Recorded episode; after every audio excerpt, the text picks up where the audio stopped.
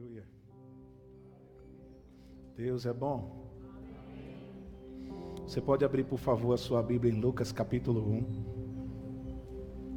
versículo 67.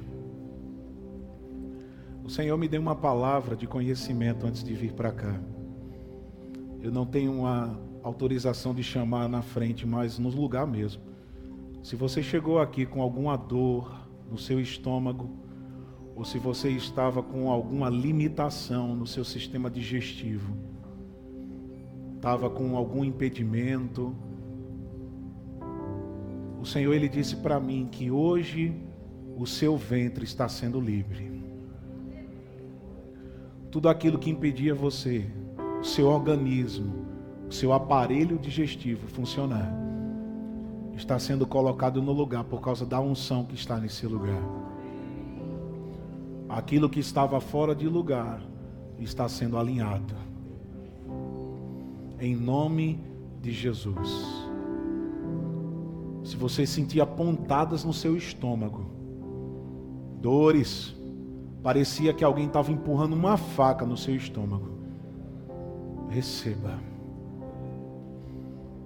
alívio, alívio, em nome de Jesus. Amém. Amém. Todos acharam? Desde a quinta-feira passada, o Ministério de Música cantou esta canção que nós acabamos de cantar. Eu não sou mais escravo do medo, mas eu sou filho de Deus. E eu já estava com uma mensagem no meu coração para esse fim de semana. Que quando essa música veio à tona, sabe aquele efeito de combustão? Quando algo entra em contato com algo inflamável, por exemplo, o fogo entra em contato com o combustível, a gasolina, e a explosão acontece. Foi isso que aconteceu quando eu ouvi essa música. Eu não tenho um, o hábito de estar tá pedindo música no Ministério de Música, porque eu sei que eles são guiados pelo Espírito. Mas essa foi demais, gente. Foi algo que eu não sei explicar, foi uma, uma explosão no meu espírito. Porque não tem como você e eu termos consciência da paternidade de Deus e andarmos com medo. São coisas que não andam juntas. Eu não posso dizer que sou filho de Deus e, e ter medo, porque são coisas que não andam juntas, elas, elas não se encaixam. E diante da mesa que está posta, onde nós estamos celebrando neste dia, a morte e a ressurreição do nosso Senhor. Essa profecia que nós vamos ler, Zacarias, ele fala sobre a obra redentora de Cristo. Ele traz à tona algumas características do que Jesus veio fazer na terra. Jesus não só veio passear na terra, ele veio nos libertar das garras de Satanás e veio nos livrar da opressão do pecado. Você está entendendo? Vamos ler a partir do versículo 67. Ele diz assim: Seu pai, ou seja, o pai de João Batista, Zacarias, foi cheio do Espírito Santo e profetizou: Louvado seja o Senhor, o Deus de Israel, porque visitou e redimiu o seu povo. Ele promoveu poderosa salvação para nós, na linhagem do seu servo Davi, como falara pelos seus santos profetas na antiguidade, salvando-nos dos nossos inimigos e da mão de todos os que nos odeiam, para mostrar sua misericórdia aos nossos antepassados e lembrar sua santa aliança, o juramento que fez ao nosso pai Abraão. Dois pontos.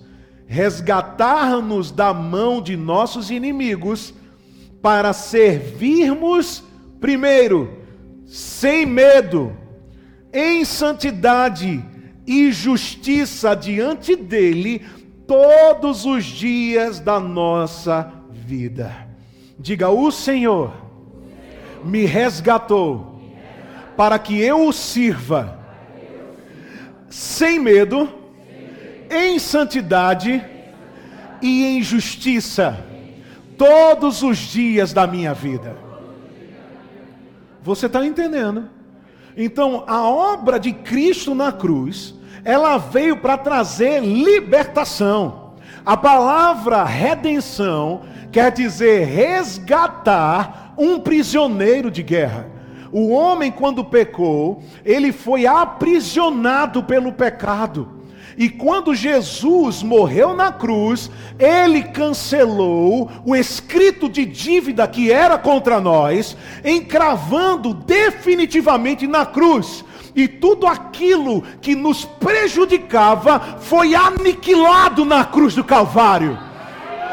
Amém. Então não há necessidade nenhuma de você e eu dizermos que temos medo, porque Ele nos resgatou dessa desgraça. Amém. Você não pode mais se auto-sabotar. Confessar de uma forma errada é uma autossabotagem à sua própria vida de fé. Porque a Bíblia fala que por nossas palavras nós seremos justificados, ou por nossas próprias palavras seremos condenados. A boca fala do que está cheio o coração. Então eu não posso confessar que tenho medo se o meu coração está cheio do amor de Deus. Porque o verdadeiro amor lança fora todo medo. Você está entendendo? O medo não pode existir na nossa vida. Talvez alguém pense, mas irmão, como não ter medo num mundo desse tenebroso? E a resposta pelo Espírito está aqui. Ainda que eu ande pelo vale da sombra da morte, eu não temerei mal algum, porque o Senhor está comigo. É a presença de Deus, é a consciência da presença de Deus que vai me fazer ser ousado, intrépido, sem nenhum temor na minha vida. Eu não estou só, eu não estou desamparado, mas eu fui adotado pelo sangue de Jesus. Aleluia! A Bíblia diz que o, o, Espírito Santo, ele foi nos dado, e a Bíblia o chama do Espírito de adoção, pelo qual nós clamamos, Abba, Pai. É pelo Espírito, é pela presença dele nas nossas vidas, que quando a presença de Deus ela é manifesta, ela é real em nós, a gente muda a forma de falar. Porque se eu estou cheio do Espírito, eu não vou falar que medo, eu vou falar Abba, Pai. Eu vou falar, Paizinho querido, o Senhor está comigo, eu não temerei. Que mal pode me fazer o homem? Que os planos do homem, a Bíblia diz que são como é, neblina que rapidamente se dissipam, mas a palavra ou as promessas do Senhor, elas duram para sempre. E uma das promessas dele foi: Eu estarei convosco todos os dias, até a consumação dos séculos. Você não está só. É por isso que nós não devemos ter medo, porque a gente não está sozinho, gente. Grande foi o sacrifício, grande foi a salvação. Para quê? Para que a presença de Deus chegasse até nós para que hoje nós tivéssemos acesso à presença de Deus.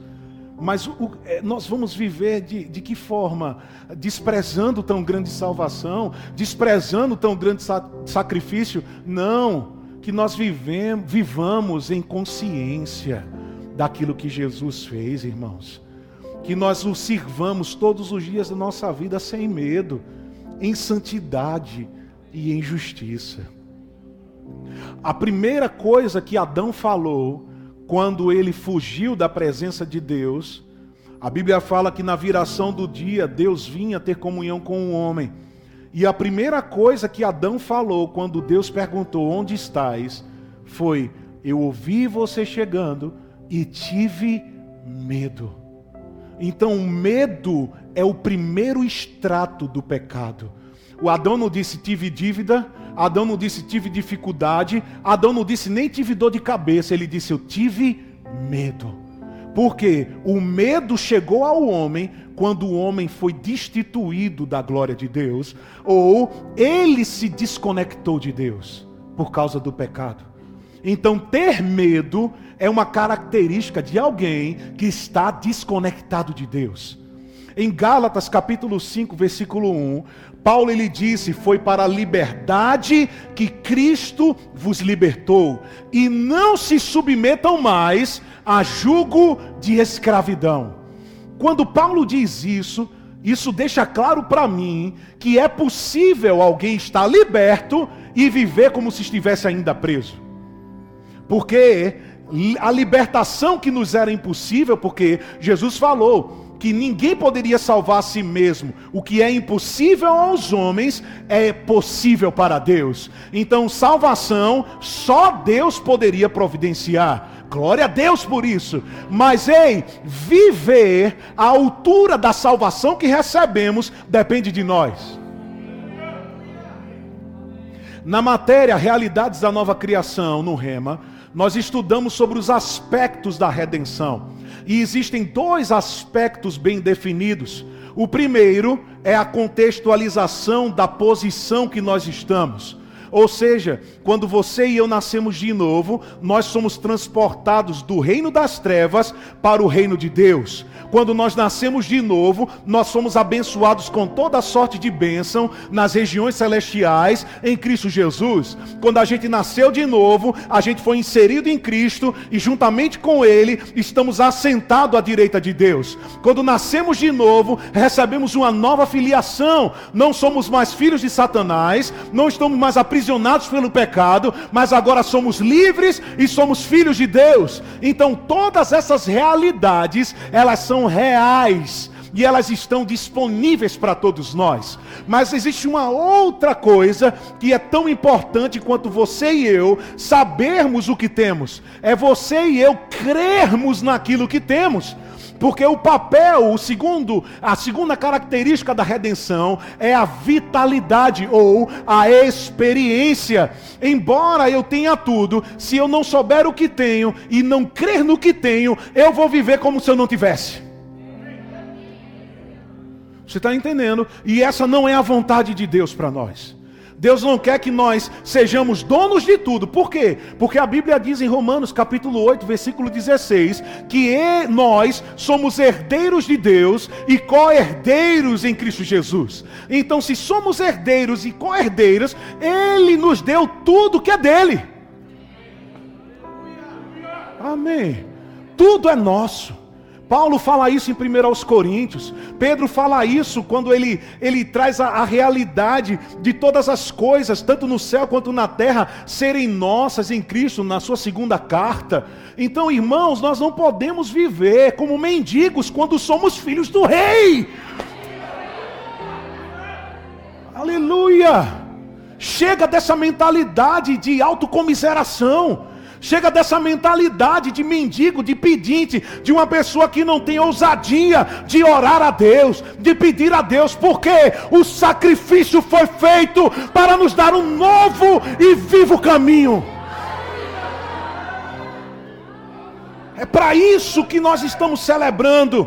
Não é só uma alimentação para a gente ficar saudoso. Eita Jesus, que coisa boa. Não! Isso aqui é um memorial do que Jesus fez, o pão entregue por nós, moído, traspassado, para quê? Para que você tenha a saúde de Deus para que você não fique mais inválido, para que você não fique mais deficiente. Ele deu o seu corpo para restaurar o seu corpo.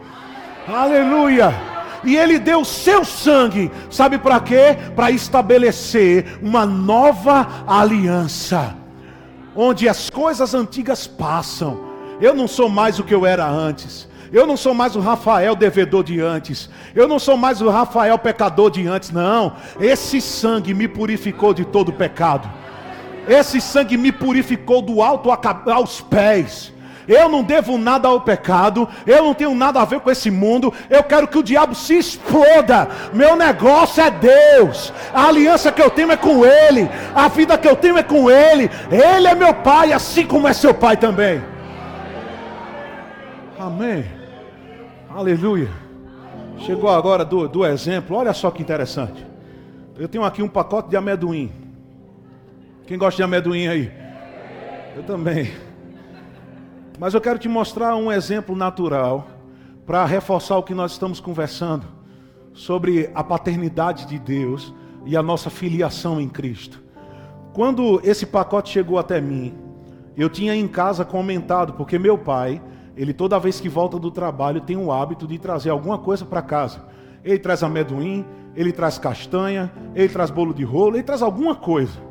E aí, um dia, eu senti vontade de comer amendoim. Aí fui perguntar a ele. Eu disse, pai, tem amendoim? Ele disse, não, não tem, acabou. Eu disse, tudo bem. E a nossa conversa encerrou. No outro dia, meu pai chega em casa com esse pacote de amendoim. E ele chegou e disse assim: Para você. Eu olhei para esse pacote, irmãos. Isso aqui dá um, na minha mão umas duas, uma, uma semana. Mas isso começou a ministrar para mim.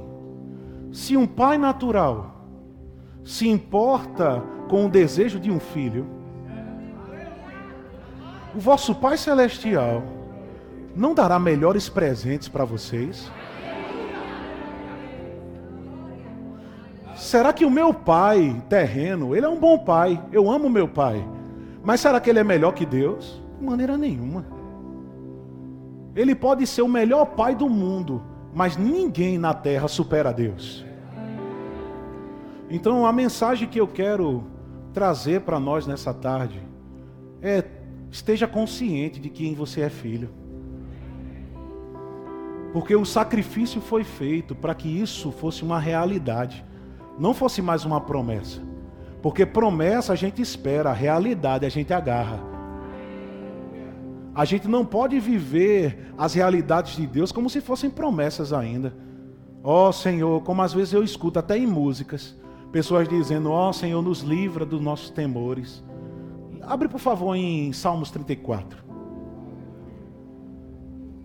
Ó oh, Senhor, me livra de, de do, do, medo, Senhor. Ó oh, Senhor. Aí o Senhor, através do salmista, trouxe uma realidade tão preciosa para nós.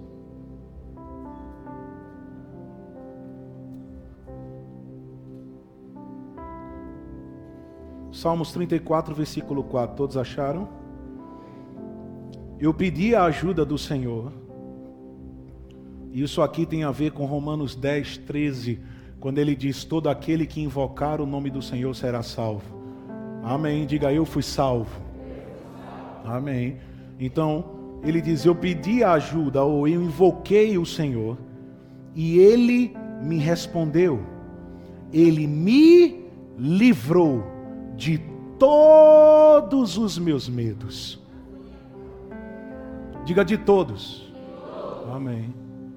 Algumas pessoas, às vezes eu escuto dizendo que ter medo é bom. Não, ter medo não é bom. Porque se fosse bom, o Espírito produziria em nós o medo. Mas Paulo disse em 2 Timóteo, capítulo 1, versículo 7, que vós não tendes recebido o espírito de medo, nem de covardia, nem de timidez, mas de poder, amor e moderação. A influência que vem da parte de Deus pelo Espírito é inversamente proporcional àquilo que vem da parte do mundo. Amém. Então, você e eu é que decidimos como vamos viver. Se vamos viver pela fé, precisamos eliminar o medo definitivamente da nossa vida, porque ele já não tem mais poder sobre nós. A Bíblia diz em Romanos capítulo 8 que nenhuma condenação há àqueles que estão em Cristo Jesus e que nós somos libertos da lei do pecado e da morte. E agora temos a lei do espírito da vida operando em nossas vidas. Então, se a lei do espírito de vida opera em mim, então eu não tenho mais nada a ver com aquilo que o pecado produz. Diga, eu sou livre. Amém. Isso é muito sério, gente. Certa vez o pastor Humberto ele falou essa frase e ela parece um pouco complexa, mas é bem simples de entender. Ele disse: aquilo que te impede de ter resultados, você pensa que é uma coisa, mas na verdade é outra. Ele diz muitas vezes que as pessoas não têm destravamentos na vida financeira porque acham que não tem um bom emprego. Muitas pessoas pensam que não têm uma boa saúde porque estão quebrando as leis naturais ou porque têm problemas que são hereditários e aí elas têm as mesmas doenças que pessoas da sua família tiveram. E elas começam a colocar várias justificativas para não viver uma vida sobrenatural. E ele diz exatamente aquilo que você pensa que não é, é o que está prendendo você. E o que é, irmão? confessar que você tem medo. Porque medo e fé não podem ocupar o mesmo coração. Você tem que decidir: ou você vive pela fé, ou você vive pelo medo. Não tem como eu dizer eu tenho medo e achar que vou viver os resultados da fé. Porque Tiago ele diz: aquele que não pratica a palavra, que ouve, mas não pratica a palavra, é, é um homem que engana a si mesmo. Ou seja, é utópico ou é apenas imaginário eu achar que vou ter uma vida de fé se eu constantemente digo que tenho medo, tenho medo, tenho medo. Não importa, entenda o que eu vou dizer. Por que lado da casa o ladrão entra, desde que ache uma brecha? Isso quer dizer o quê? Se você diz que tem medo de barata, você diz que tem medo de inseto, você tem, tem medo de chegar tarde no trabalho, tem medo de casar, tem medo de pregar, tem medo de falar em público, tem medo disso, tem medo daquilo, não interessa o que vem depois do eu tenho medo de. A brecha se abre quando você diz eu tenho medo. Então não interessa que brecha está aberta para o ladrão entrar, desde que haja uma. Então a ordem do Senhor é: fecha as brechas. Amém. Definitivamente jogue fora esse tipo de coisa na sua vida. Porque você tem um espírito de força, de poder, que te deixa ousado, intrépido. Olha para essa barata que entra na tua casa e diz: aqui não. Pá! E mata. Não quer chegar tarde no trabalho, sai mais cedo. Amém. Não quer se relacionar porque está com medo, irmão? Você não recebeu espírito de medo. Confie em Deus que Ele vai dar a varoa ou o varão que você tem desejado. Amém. Glória a Deus. Glória a Deus. Amém. Marcos capítulo 5, depois você pode ler. A Bíblia registra sobre um homem chamado Jairo, que na ocasião ele era um principal da sinagoga. E a Bíblia diz que pessoas vieram a ele trazendo um relatório contrário daquilo que ele foi buscar em Cristo. Ele chegou para Jesus e disse: Minha filha está doente, por favor, me ajude. Invocou, ele clamou por ajuda à pessoa que poderia resolver. E Jesus disse: Eu vou. Só que no meio do caminho você sabe a história. Uma mulher que jazia 12 anos de um fluxo de sangue tocou nele e a Bíblia fala que ela começou a falar para ele sobre a vida dela. Porque para estar lá dizendo que ela padeceu na mão de vários médicos, despendeu tudo quanto possuía, que ela ouviu falar da fama de Jesus, é porque ela contou. Então Jesus, além de estar arrodeado de grande multidão, ele parou para ouvir a história de uma mulher que acabou de ser curada. Porque Jesus é paciente, ele não está nervoso. Amém. Nós temos que aprender muito com Jesus.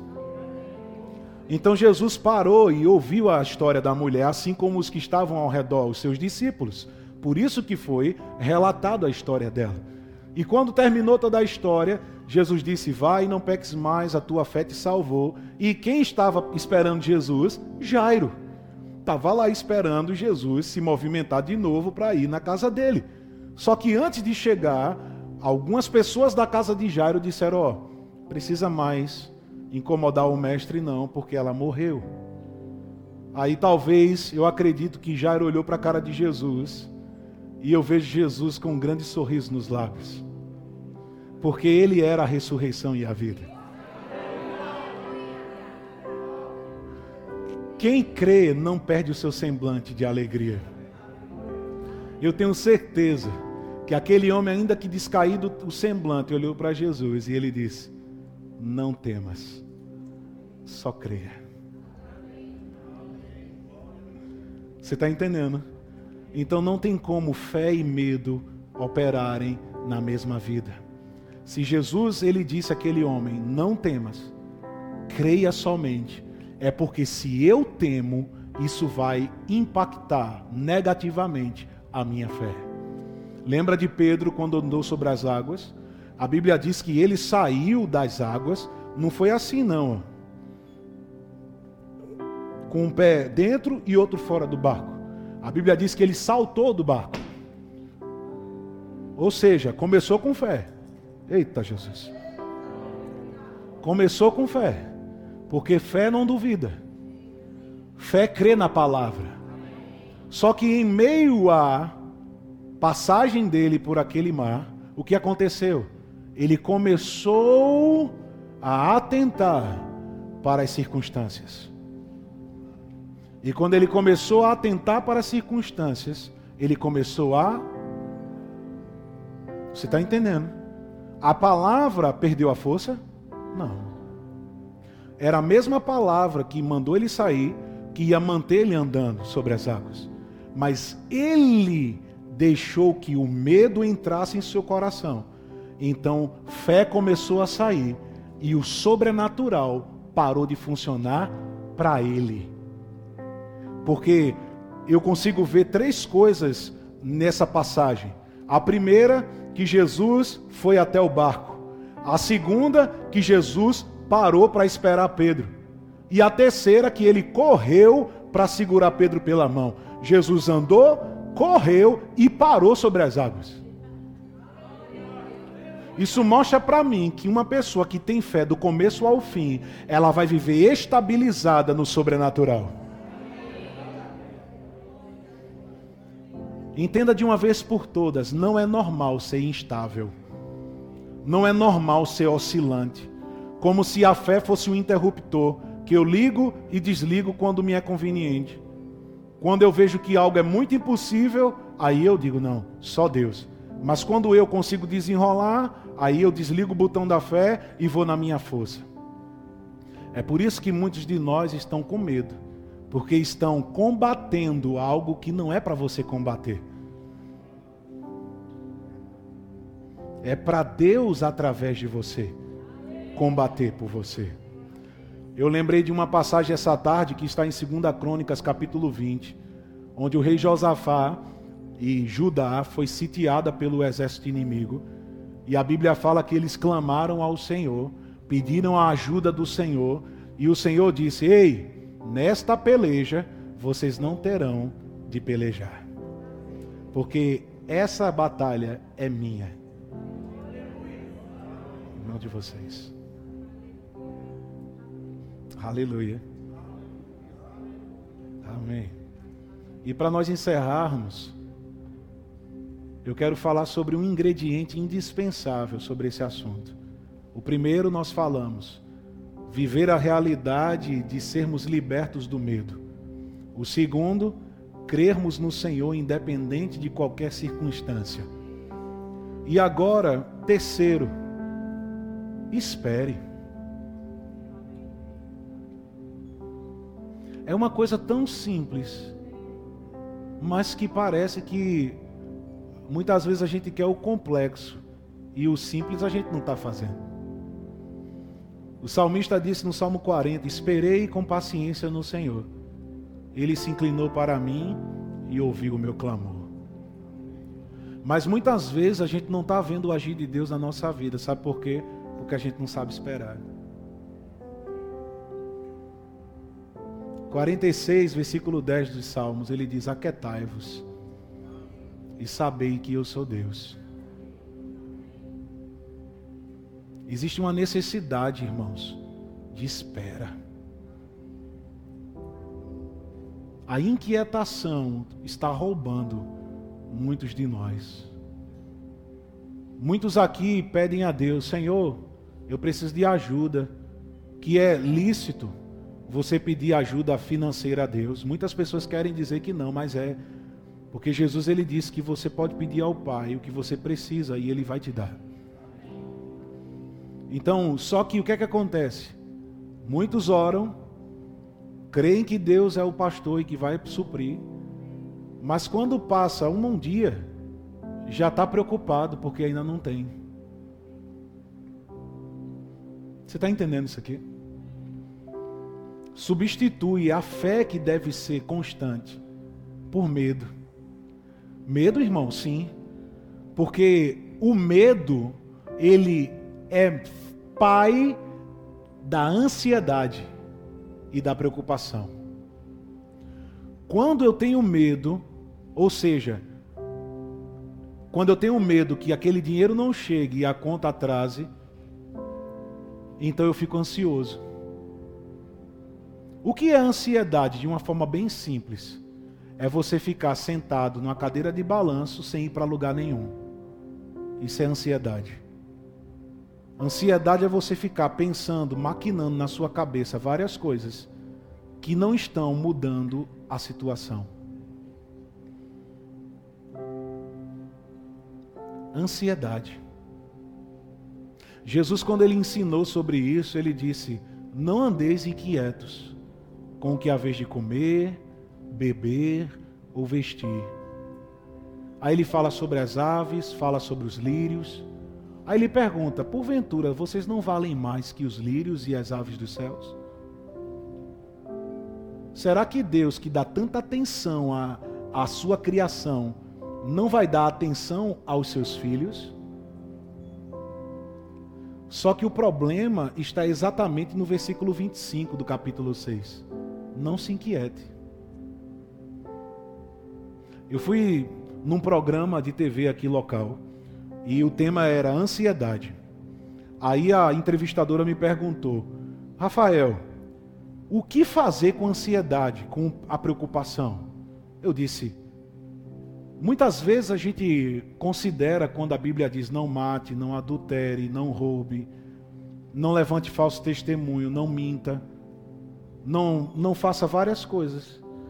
Mas sabia que não se preocupe é um mandamento também. Então, assim como você não mata, porque é uma ordem da parte do Senhor, não se preocupar também é uma ordem. Então, o que é que eu faço com ansiedade? Não a tenha.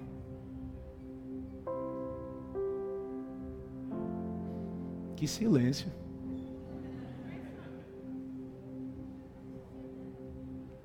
Não a tenha. A Bíblia não diz assim, ei, Faça o que der para você fazer, porque muitas vezes a gente está vivendo assim. Deus sabe do meu coração. Deus sabe, Deus me conhece. Ele sabe que está faltando posição. Ele sabe que está faltando uma postura de crente. Ele sabe. É por isso que ele está mandando eu falar isso hoje. Vocês estão entendendo, gente? Paulo, e vou encerrar com esse texto. Aos Filipenses capítulo 4, versículo 6, ele diz: Não se preocupem com relação a nada, mas troquem a preocupação de vocês por orações, súplicas com ações de graças. e o Senhor, a paz de Cristo, vai envolver a sua mente e o vosso coração. Então, se eu estou inquieto, pode revelar algumas coisas. Primeiro, que eu não orei, porque se eu oro e rendo graças, a paz ela vem e me guarda. OK? Então, se alguém está inquieto, mostra que ela possivelmente não orou. E segundo, ela pode até ter orado, mas ela não está continuamente agradecendo a Deus pela sua resposta.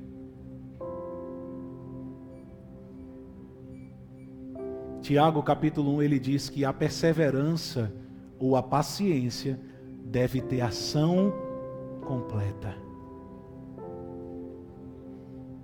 Não é um pouquinho de paciência. E o que eu acho mais interessante é que Deus não exige nada de nós que Ele já não tenha nos dado primeiro. Ele colocou em você o Espírito Santo para te dar a paciência dele. Você já tem tudo que você precisa. O que falta? Praticar. Que Deus abençoe vocês. Amém. Pastor.